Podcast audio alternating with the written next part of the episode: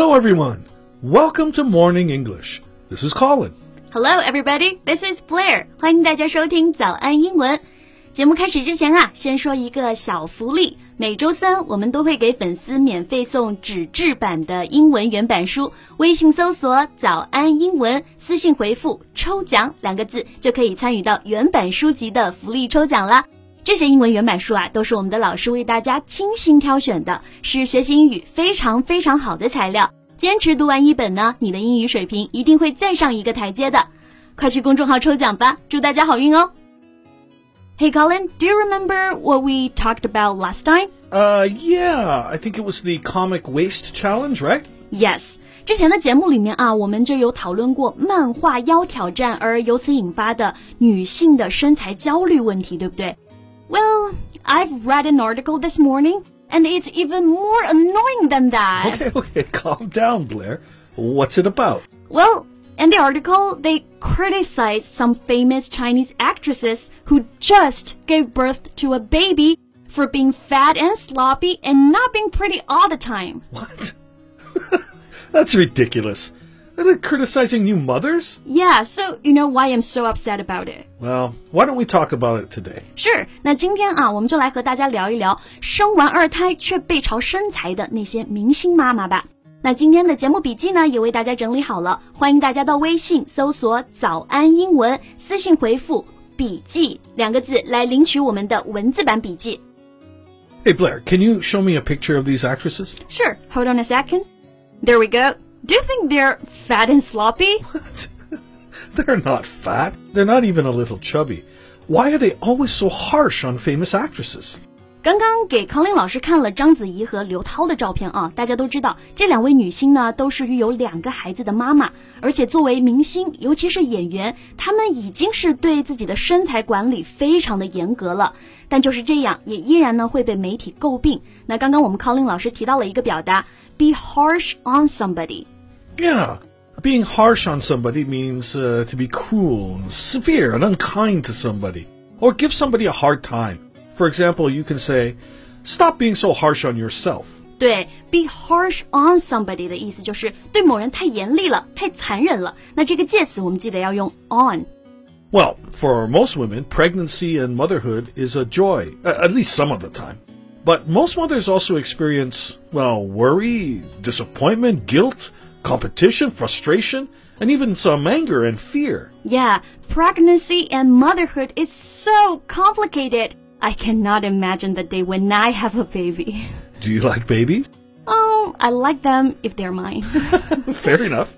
再回到刚刚说的话题啊，就是其实跟之前的 comic waist 这种对于女性怀孕甚至产后身材的要求啊，也是容易引起大部分普通女性的身材焦虑的。Yes, and the image of a pregnant and postpartum supermom in social media is usually like this: a caring, organized multitasker who glows during yoga and Pilates. 对，我们在社交媒体上一般看到的照片很多是一些已经怀孕或者已经生产的妈妈呀，都是身材管理的非常好。可以同时呢照顾孩子，也可以边做瑜伽 Pilates 来保持身材。那这个词我们来学习一下 postpartum。Postpartum means the time after childbirth. 对，就是我们说的产后，刚刚生产完的妈妈，我们就可以说 postpartum mom。Yes, and these supermoms seem unfazed by the challenges of breastfeeding, dirty laundry, and lack of sleep. 对，就是我们说这些社交媒体上的超级妈妈们啊，一般可以同时做几件事情，multitasker。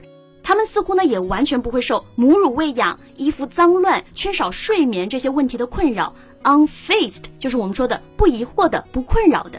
For example, you can say big companies are unfazed. Right, but this supermom is just a fiction, right? Oh, exactly. She's an unrealistic example of perfection that makes other women feel inadequate when they pursue and can't achieve that impossible standard. Yes，社交媒体上对于超级妈妈这种形象的宣传啊，其实对于大多数有这些困扰的妈妈来说呢，都是会产生焦虑的。或者我们 Colin 老师刚刚用到的这个词 inadequate。Right.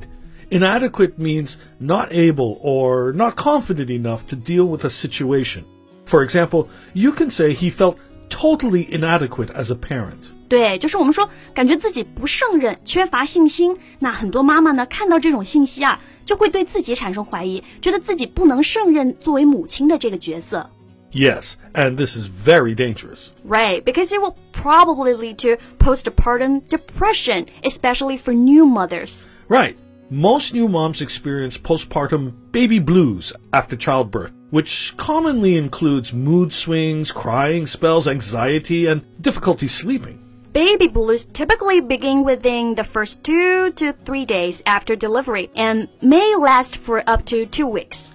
But some new moms experience a much more severe, long lasting form of depression known as postpartum depression. 对，那现在很多的新手妈妈啊，生产完之后呢，会经历产后的一个情绪低落。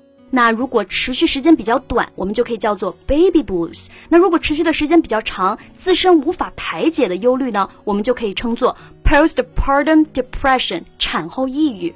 Right. Postpartum depression may be mistaken for baby blues at first, but the signs and symptoms are more intense and last longer and may eventually interfere with your ability to care for your baby and handle other daily tasks. 对， 很多时候啊，在产后抑郁前期呢，会被认为是 baby blue，以至于长时间的一个情绪低落，造成日常生活啊都受到了影响，甚至可能完全都无法照顾自己的孩子了。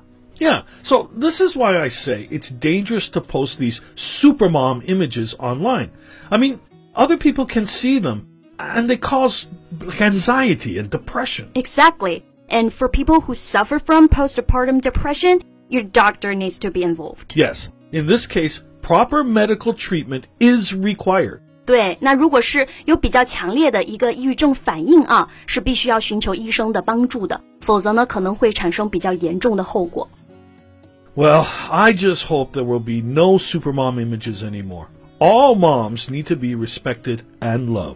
对，还是希望啊，这个世界呢可以对女性的恶意少一点， 对于妈妈的身材攻击也会少一点。不管是什么职业，也希望社交媒体上宣传的类似完美的产后身材呀、全能妈妈呀这一系列的内容少一点。每个妈妈都是天使，孕育、生产孩子的过程都需要经历身心的折磨。妈妈们真的不需要再在身材上被道德绑架了。OK，那我们今天的节目就先到这里了。最后再告诉大家一个好消息，最近啊，我们还有一个早安英文会员的免费体验活动，就是把我们价值九千九百八十元的会员课免费开放给大家。同时呢，还有一个专属的学习社群，创始人 Allen 老师在群里带着大家一起学习七天。这个活动呀，特别适合真的想提高英文水平的同学，限量名额两百个。想报名免费体验的同学，赶紧微信搜索“早安英文”公众号，回复数字八八八就可以加入了。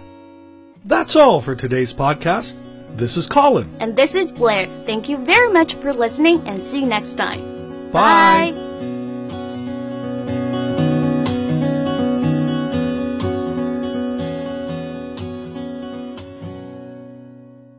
This podcast is from Morning English. 学口语就来早安英文。